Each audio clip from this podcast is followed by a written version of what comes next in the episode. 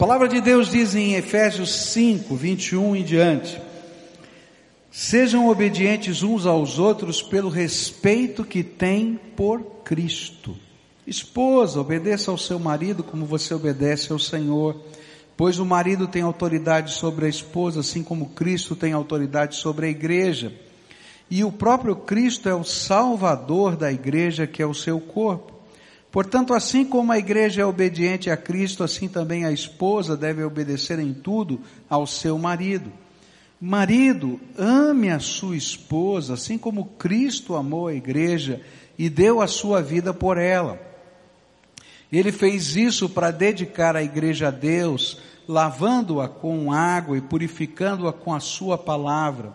E fez isso para também poder trazer para perto de si a igreja em toda a sua beleza, pura e perfeita, sem manchas ou rugas ou qualquer outro defeito. O homem deve amar a sua esposa assim como ama o seu próprio corpo. O homem que ama a sua esposa ama a si mesmo. Porque ninguém odeia o seu próprio corpo, pelo contrário, cada um alimenta e cuida do seu corpo como Cristo faz com a igreja. Pois nós somos membros do corpo de Cristo. Como dizem as escrituras sagradas, é por isso que o homem deixa o seu pai, a sua mãe, para se unir com a sua esposa, e os dois se tornam uma só pessoa. Há uma verdade imensa revelada nessa passagem das Escrituras. E eu entendo que ela está falando a respeito de Cristo e da igreja, mas também está falando a respeito de vocês. Cada marido deve amar a sua esposa como ama a si mesmo, e cada esposa deve respeitar o seu marido. É interessante que na Bíblia você vai sempre encontrar textos que falam, que fazem uma referência do nosso relacionamento com Deus, partindo do contexto da família. Então a Bíblia vai chamar a igreja, o povo de Deus, da esposa de Cristo. A Bíblia vai chamar o povo de Deus de esposa, não é? Do Todo-Poderoso e de Deus como seu marido.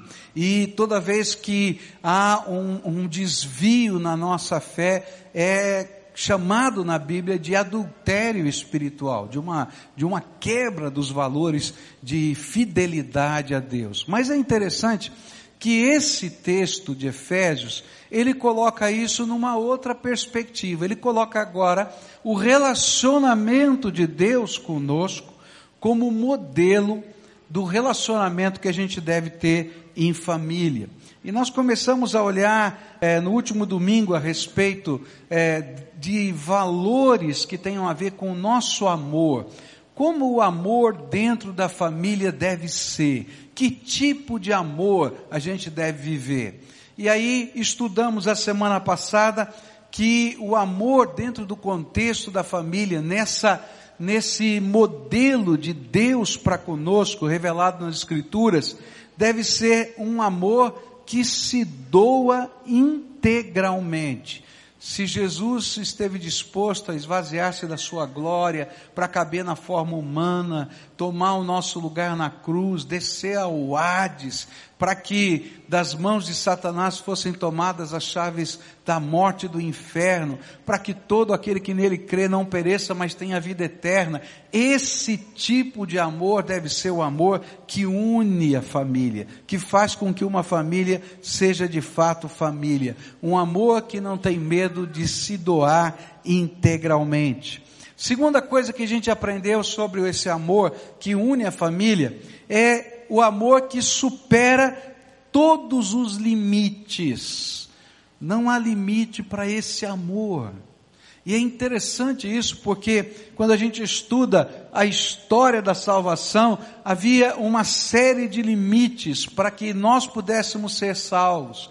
E a Bíblia vai falar que o primeiro limite era o problema do pecado. Deus é santo, eu sou pecador. Como é que Deus pode abençoar uma pessoa tão falha quanto eu? Mas Deus então supera o limite do pecado, tomando o nosso lugar na cruz do Calvário e pagando a pena do pecado, o preço do pecado. Havia um outro limite, o limite de como Deus faria isso, porque Ele era infinito e para Ele se fazer homem Ele tinha que se esvaziar da sua glória e então Ele rompeu o limite da sua infinitude, esvaziando-se de si mesmo. E a gente foi estudando uma série de limites e a lição era essa: o amor que Deus tem por nós superou todos os limites. E é esse o amor que Deus quer que tenhamos no contexto da família. É aquele amor que enfrenta, que não desiste, aquele amor que ultrapassa as questões financeiras, as críticas, os insucessos, as doenças, tudo que faz parte da vida e diz: olha, você vale a pena, porque eu amo você. Só por isso, porque eu amo você. E aí a gente aprendeu essa grande lição. E a grande lição é que sem sacrifício pessoal, o amor não sobrevive. Se você não estiver disposto a ultrapassar os limites, o amor não vai sobreviver. Ele vai morrer na primeira falha, no primeiro problema. Mas nessa manhã eu queria continuar a pensar nesse amor, modelo de amor de Deus por nós, como modelo de amor para nossa família. E eu, quando estava meditando nisso, veio no meu coração essa ideia de que o amor que Deus quer que tenhamos na família é aquele que é capaz de ressuscitar e de se reinventar. Presta atenção nisso. O amor que Deus quer que você tenha na sua casa é aquele que é capaz de ressuscitar e se reinventar. E essa para mim é a terceira lição, que tem a ver com Jesus e está outra vez demonstrada na obra da salvação. Jesus tomou o meu lugar e o seu lugar na cruz do Calvário. Morreu. Foi sepultado, dizem as Escrituras. Mas o que aconteceu no terceiro dia?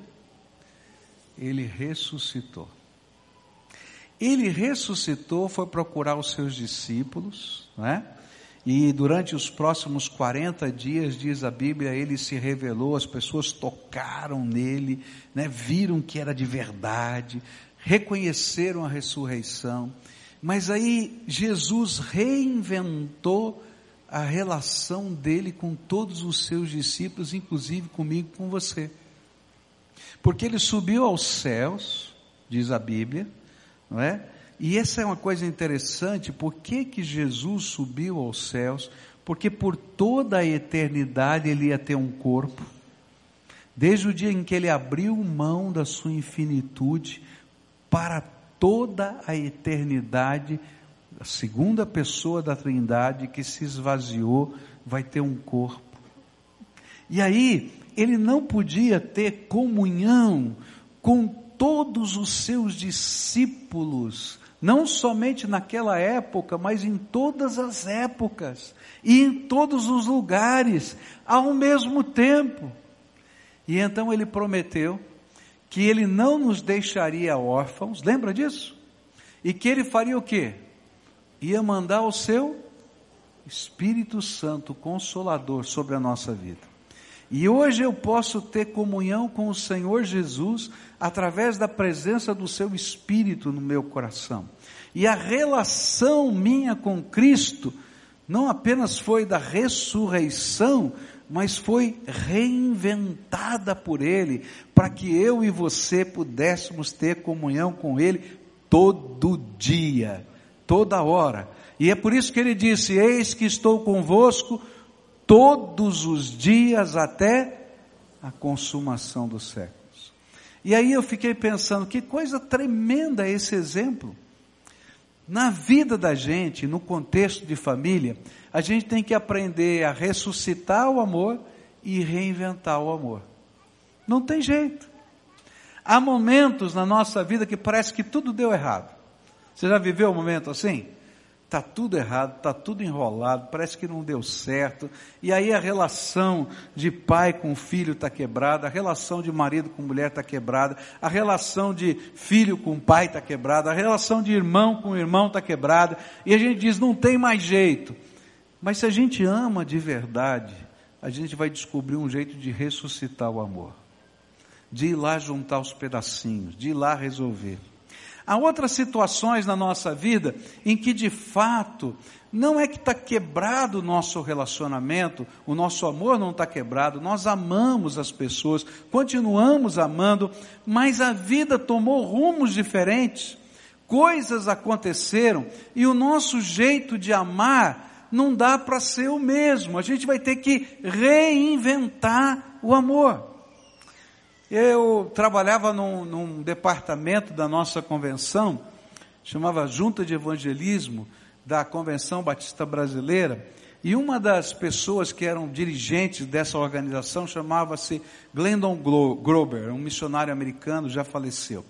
E a esposa dele, Dona Marjorie, ela vivia uma situação interessante, porque cada membro da sua família estava num lugar diferente.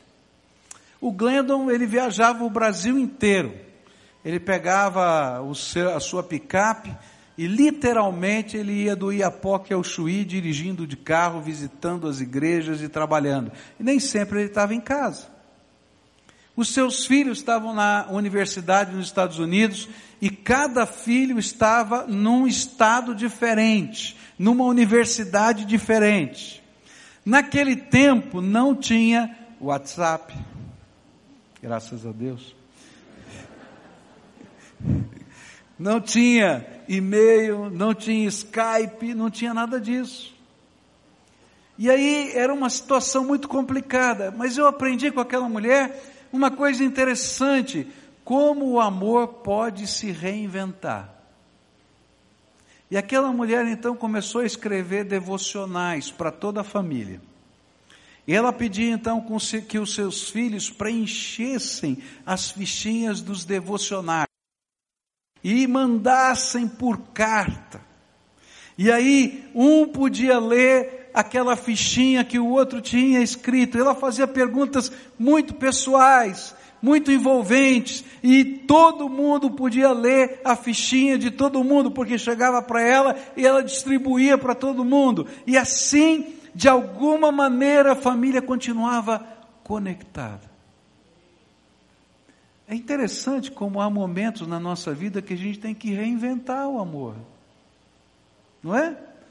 As coisas vão acontecendo e se a gente não reinventar o amor, a gente se perde no amor.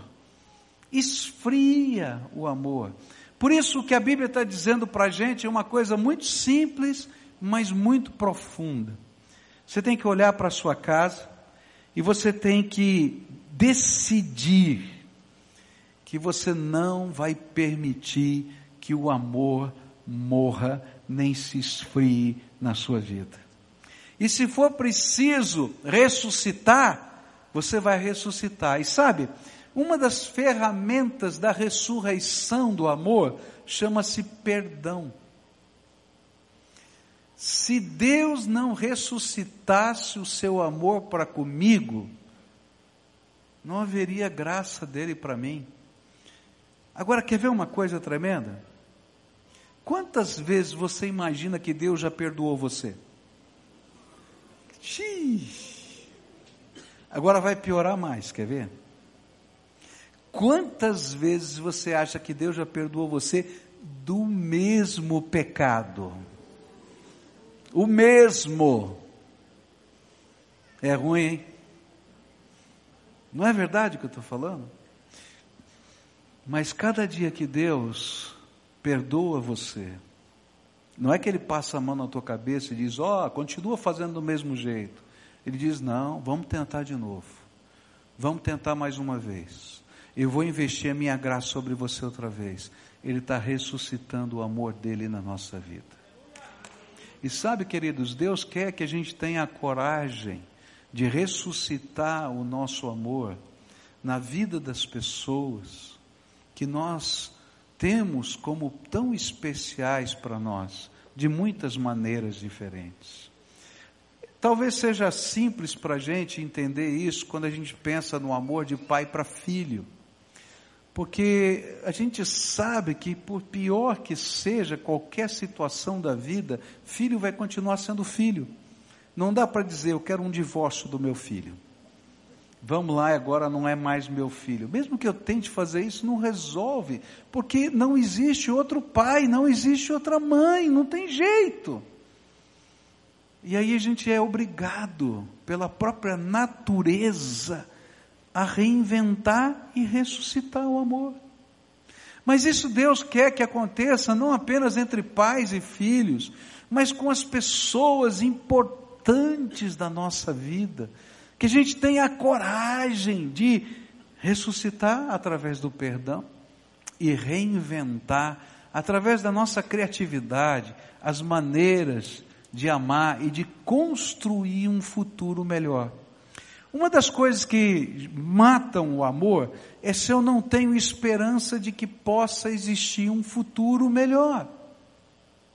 Mas toda vez que Deus reinventa o amor para conosco, toda vez que Ele nos perdoa, Ele está investindo num futuro melhor, Ele está investindo na eternidade conosco.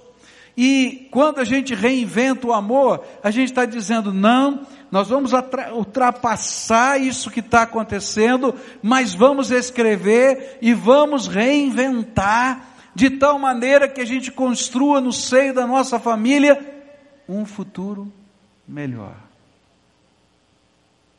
E são estas coisas que fazem com que a família, em cada etapa da vida, ela cresça, ela tenha um sabor diferente. Todo pai que já entregou uma filha no altar, vive algumas coisas estranhas dentro do coração, né? Primeiro você tem um orgulho danado, tá, minha filha, tal. Minha mulher disse que eu tenho uma fotografia entrando lá na igreja e levando a minha filha, que eu estou com cara de bobo, né? Assim, com aquela cara, assim. Porque a gente tem um orgulho muito grande, né? Mas na hora de entregar, há uma cisão. O quarto fica vazio.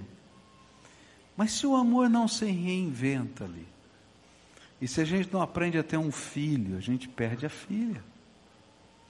Em cada situação da vida eu preciso aprender a reinventar o amor. Como os laços podem construir um futuro melhor? E a gente começa a sonhar com isso, a pedir sabedoria de Deus. Porque se eu não aprender a reinventar o amor nas etapas da vida, a gente quebra. No casamento é a mesma coisa, não é? Você, mulher, casou com um moço bonito, maravilhoso, de repente ele fica careca, barrigudo, um bucho. Não é verdade? Que a mulher ainda vai lá, pinta o cabelo, pinta as unhas, né? Estica aqui, faz assim, põe anti-age, né? Não sei se funciona, mas tudo bem, né? Coloca lá, mas o homem é meio assim, né? E fica daquele jeito. Gente, se a gente não reinventa o amor, não é verdade que eu estou falando? A gente não está casado porque a beleza dos 17, 18, 20, 21 anos continua por toda a vida.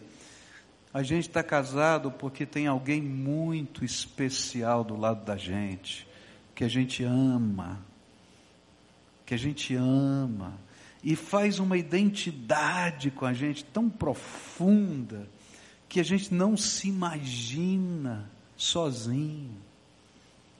E a relação é tão íntima e tão profunda, que os mais próximos agora não são mais os nossos pais, nem os nossos irmãos, mas é aquela, aquele núcleo familiar que a gente elegeu construir com a graça de Deus. Mas se a gente não aprender a reinventar o amor, vem a luta, vem a enfermidade, vem as rugas, vem os, vem os problemas, E a gente vai tentar uma vez, duas vezes. Eu conheço gente que está casando a quarta vez.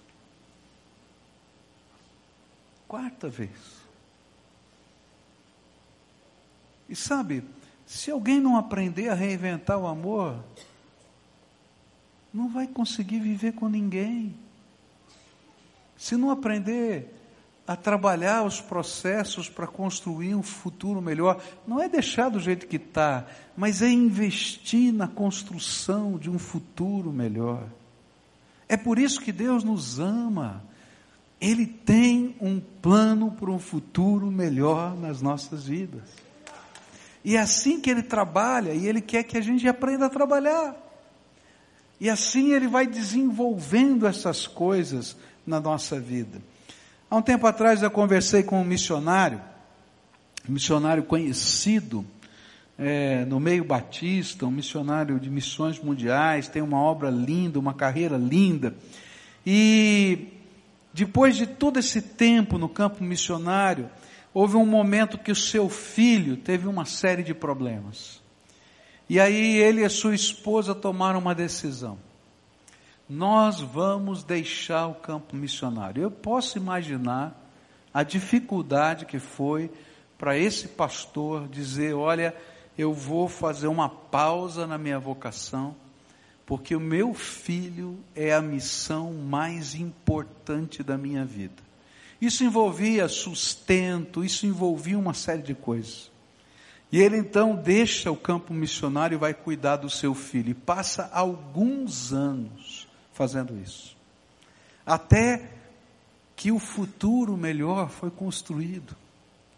Esse menino amadureceu, cresceu, os problemas que o envolviam foram vencidos, casou-se, constituiu uma família, e aí então ele retornou ao campo missionário.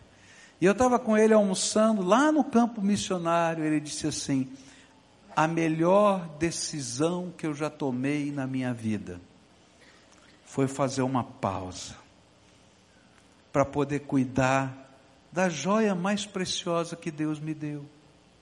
Sabe, queridos, às vezes a gente não quer reinventar o amor e a gente não quer ressuscitar o amor porque toda vez que eu reinvento o amor e ressuscito o amor, quem paga a conta sou eu. Não é o outro que paga a conta. Mas se vale, se essa pessoa vale, e a Bíblia diz que uma pessoa vale mais que o mundo inteiro, a gente vai ter que pagar o preço, reinventar o amor, ressuscitar o amor caminhar a segunda milha, a terceira, a quarta, a quinta, a sexta, a sétima milha.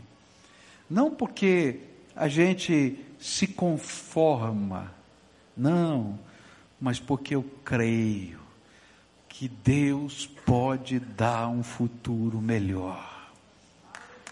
Querido, amar é fé. Amar é copiar aquilo que Deus está fazendo conosco. E se eu não aprendo estas coisas, a família vai se quebrando na história. Uma das coisas que tem acontecido no mundo desse tempo é que toda forma de investimento sacrificial em termos de afeto tem sido colocada como tolice, como algo que não vale a pena. Mas Queridos, a gente vai deixando pedaços da nossa vida pelo caminho. Pedaços da nossa vida pelo caminho, cada vez que a gente desiste de reinventar o amor e de ressuscitar o amor.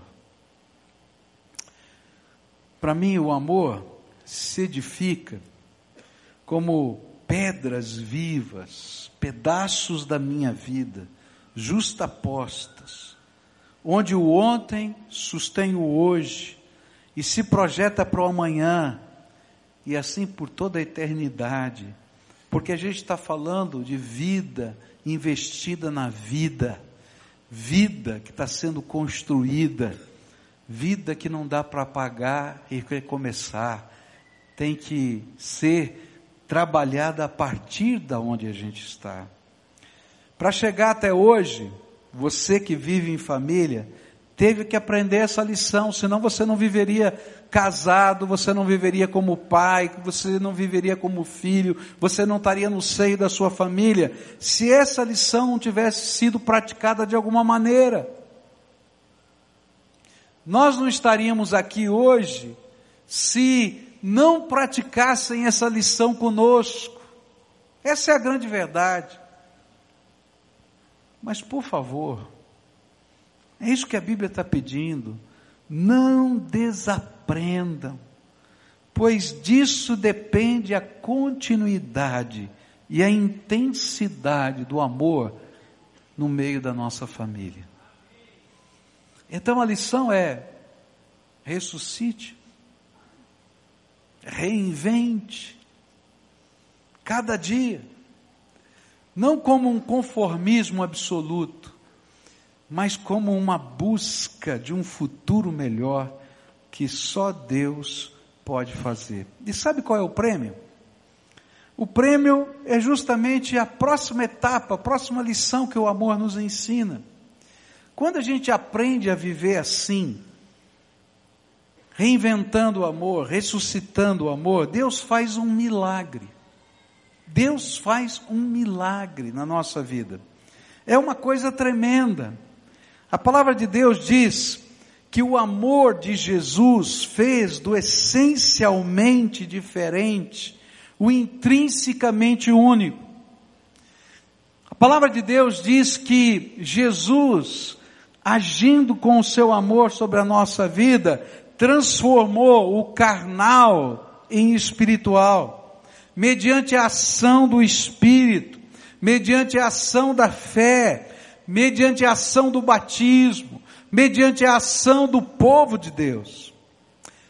E o que Jesus está tentando dizer para a gente é que só o amor faz do essencialmente diferente um homem e uma mulher, com culturas diferentes, histórias diferentes, sonhos diferentes, temperamentos diferentes, o intrinsecamente único, uma só carne, um só caminho, uma só vida, uma só família, um sonho coletivo. O que Jesus queria que nós entendêssemos é que só pelo amor, amplificado pela graça do Todo-Poderoso, nós podemos realizar o que é humanamente impossível. Pegar todo esse ajuntamento de gente tão diferente e fazer uma família. Quantos são pais aqui? Levanta a mão. Tem dois filhos iguais? Não tem. Lá em casa era um problema. Porque o Michel é notívago. E a Kelly é daquelas que acorda às 5 horas da manhã saltitando, pulando, feliz. Entende? Só que quando chegava de noite, ela já estava caindo pelas beiradas.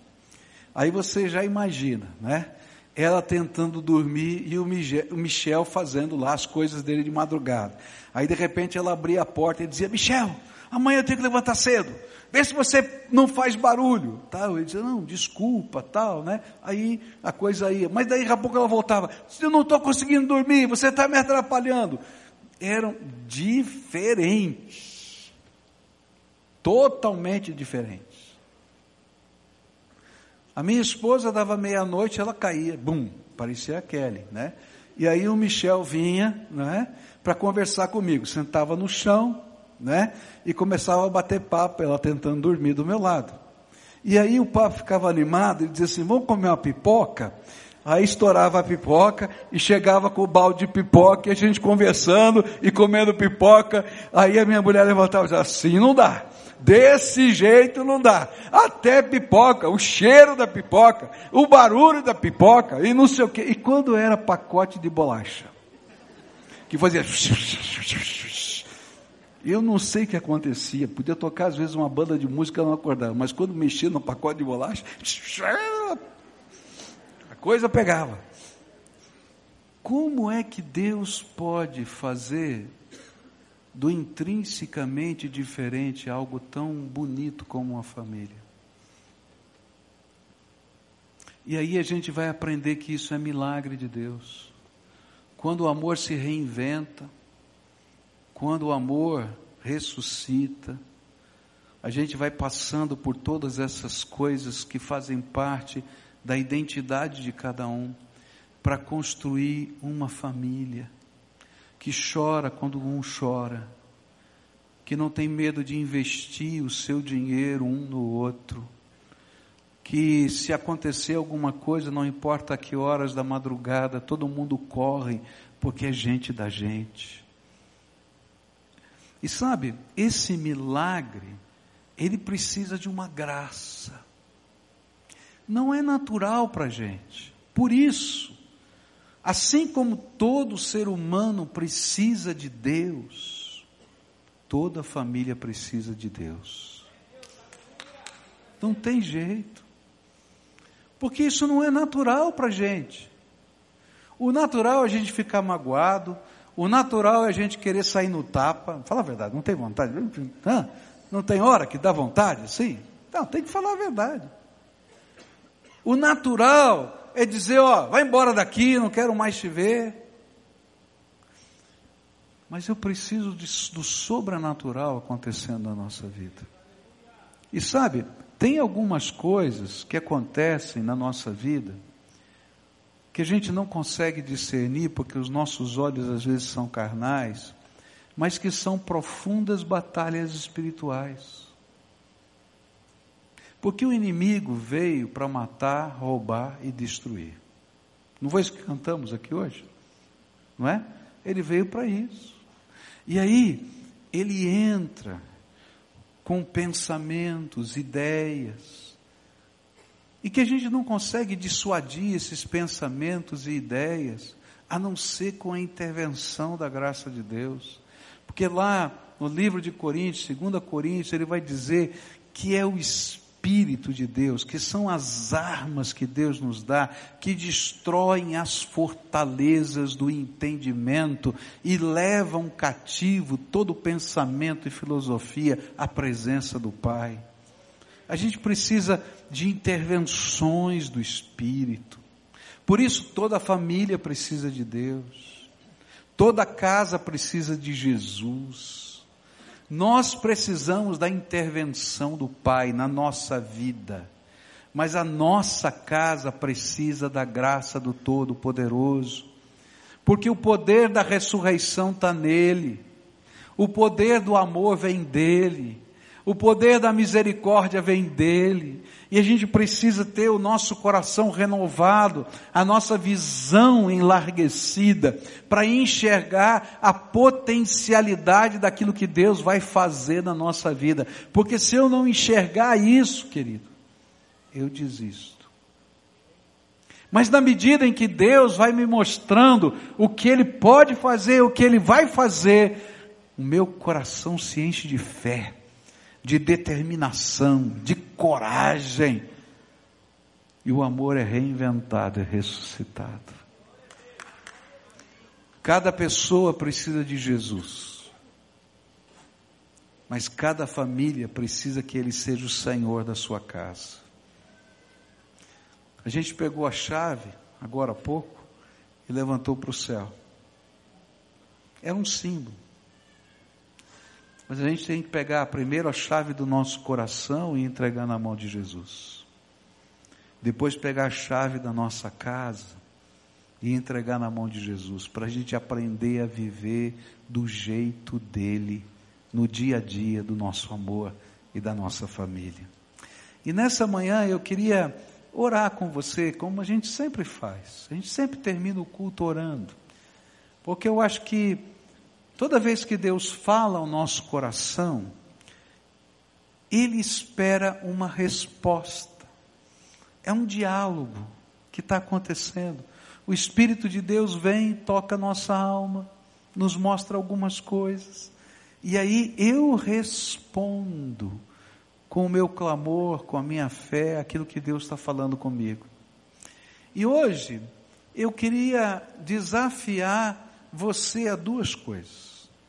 Primeiro, a colocar a chave do seu coração nas mãos do Todo-Poderoso. Porque não adianta a gente querer colocar a chave da nossa casa se Deus não puder trabalhar o meu coração. Porque quem vai estragar tudo lá vai ser você. Está entendendo? Ah, mas a culpa é do outro. Não, eu sei, talvez até seja.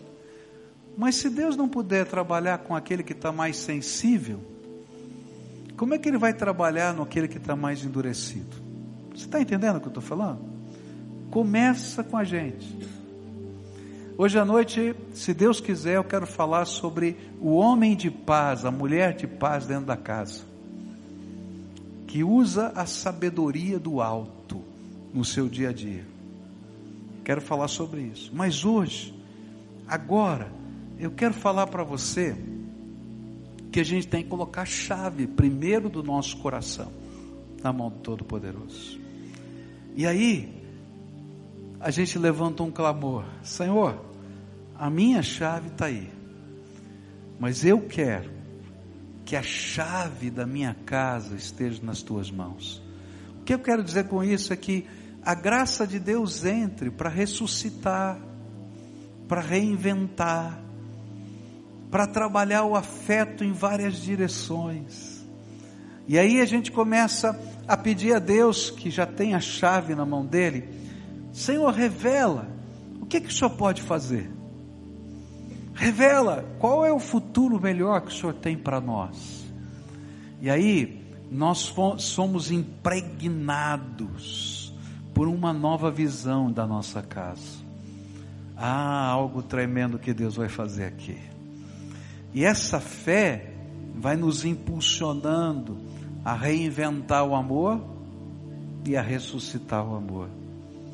Não é uma esperança vazia, nem uma utopia, porque Deus não mente, mas é aprender a caminhar com Ele em cada etapa da vida, crendo no poder que Ele tem para fazer coisas que eu não posso fazer. E aí, junto com Ele, porque o meu coração está na mão dele, e a minha casa eu estou levando na presença dele, a gente vai vendo algo tremendo de Deus acontecer. Nessa manhã eu queria orar por você.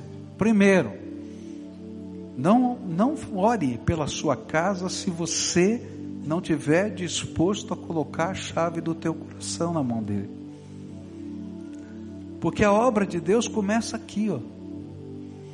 E ela se multiplica ao nosso redor. Mas se você está disposto a colocar a chave do teu coração, se você já colocou a chave do teu coração, então coloca a chave da tua casa na mão do Todo-Poderoso. E diga, Senhor, eu quero ser o homem de paz, a mulher de paz, que o Senhor vai usar para transformar a minha casa. Se você é essa pessoa a quem o Espírito Santo está falando, e olha, só faça isso se Deus está tocando o seu coração mesmo, tá? Então eu queria convidar você a levantar-se do seu lugar, vem aqui à frente, tá? Para a gente orar junto. É um momento de fé, é um momento de clamor a Deus, é um momento de busca. Então, se há pessoa, se tem uma família inteira, vem a família toda, a chave vai estar lá na mão. Se tem um que está dizendo, não, vou começar, eu sou o primeiro. Então venha, em nome de Jesus, a gente vai estar orando, colocando a chave primeiro do meu coração depois da minha casa, na mão do Todo-Poderoso.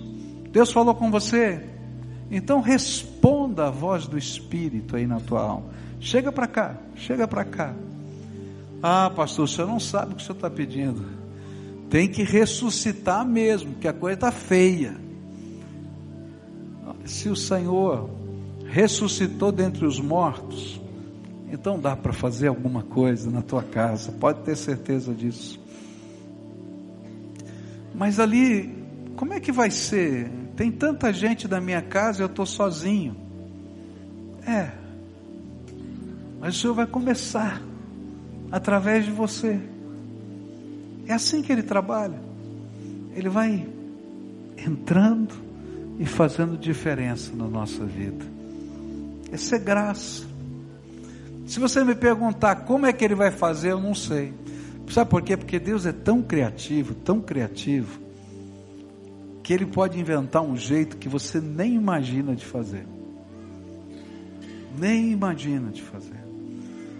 E de repente, quando você vê, você só olha para cima e diz: Ah, eu sei, eu sei quem fez, eu sei quem fez. Mas você tomou parte, você estava lá. Você foi o primeiro que abriu a porta dessa casa para que o Senhor começasse uma obra tremenda na sua vida e na vida dos seus queridos. Tem muita gente chegando, venham, venham. Tão gostoso a gente ver as famílias aqui. Porque esse é tempo de oração na presença do Todo-Poderoso. Quando a gente responde, e Deus é tremendo. Deus é tremendo. Graças a Deus, graças a Deus.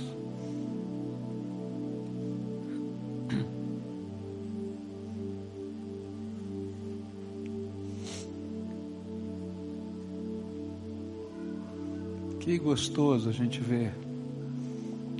Num tempo que a família está sendo colocada como descartável, ver você aqui é uma alegria.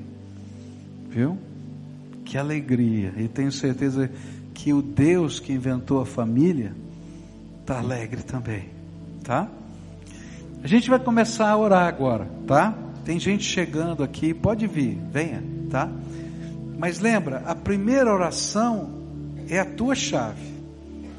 A chave do teu coração. E a gente vai colocar isso de uma maneira muito simples. Eu vou explicar para você e você vai fazer com as tuas palavras, tá? Você vai dizer: Jesus, quem precisa do Senhor sou eu. Você acredita nisso? Acredita? E eu preciso que o Senhor me ensine a viver do jeito que o Senhor quer, né? E então eu estou entregando a chave primeiro do meu coração para o Senhor. E quando a gente entrega a chave, lembra o que isso significa? Quem tem a autoridade de abrir e fechar? Quem tem a autoridade de mandar nessa casa, daqui, ó, do coração, é o Todo-Poderoso. Você vai dizer para ele que você sabe quem você é. Você tem defeito, você tem erro. A Bíblia chama isso de pecado. Então você é pecador. Você concorda? Tá? E que você precisa primeiro que Ele te perdoe dos seus pecados. E algumas coisas que você tem em você atrapalham a vida na tua família. Então que Ele transforme primeiro a tua vida. Você concorda com isso? Que comece aqui em mim. Então essa é a primeira oração que você vai ter que fazer.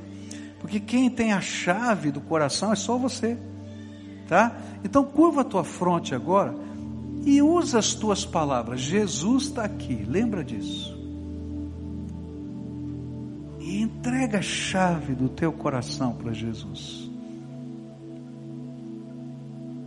Fala para ele entrar. Dá a ele toda a autoridade. Pode fazer o que o Senhor quiser.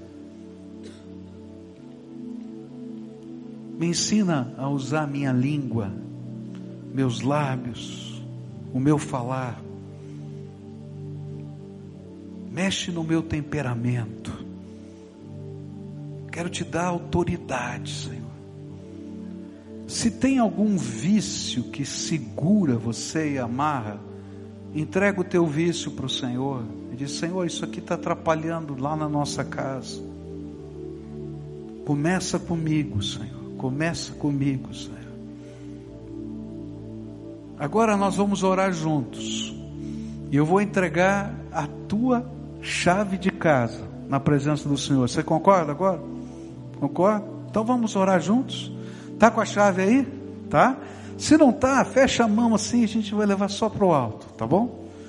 E agora a gente vai entregar a nossa casa na mão do Senhor. Senhor Jesus, a primeira entrega foi feita, cada um aqui colocou o seu coração nas mãos do Senhor, a sua alma, a sua fé, sua esperança, seus medos, até os seus pecados, Senhor. E eles estão dizendo pela fé: Senhor Jesus, muda, transforma, mexe, faz algo novo, começa em mim que o Senhor tenha toda a autoridade, que o Senhor mande na minha vida do jeito que o Senhor quiser, mas reconstrói o amor na minha vida, Pai. Mas agora, Pai, a gente está com a mão levantada para o céu, porque não é só o meu coração que precisa do Senhor, a minha casa, a minha família precisa do Senhor. E eu quero te pedir, Senhor, abre as janelas dos céus e derrama sobre o nosso lar da tua presença, da tua palavra, do teu amor, de tal maneira, Senhor, que um futuro melhor venha. Que um futuro melhor venha. Eu não sei, Pai, como o Senhor vai fazer, porque às vezes quando a gente está olhando as situações, a gente não tem ideia, Senhor. A gente olha, Senhor, a coisa está tão complicada que a gente não sabe. Mas eu quero te dizer, Senhor, Tu és aquele que criou o céu e a terra, com a palavra do Teu poder. E então que do Teu trono saia uma palavra de bênção sobre a nossa casa. E que essa casa seja guardada pelo Senhor. E que o inimigo, que veio para roubar, matar e destruir não tenha poder dentro da nossa casa. E que o Senhor revele a tua bênção e a tua paz. Ó oh, Pai, assim como o Senhor vai me ensinar a viver, porque eu entreguei a chave do meu coração, que o Senhor ensine a minha casa a ser casa do Senhor. Casa do Senhor. Escuta, Deus, a minha oração é aquilo que eu clamo em nome de Jesus. Amém e amém.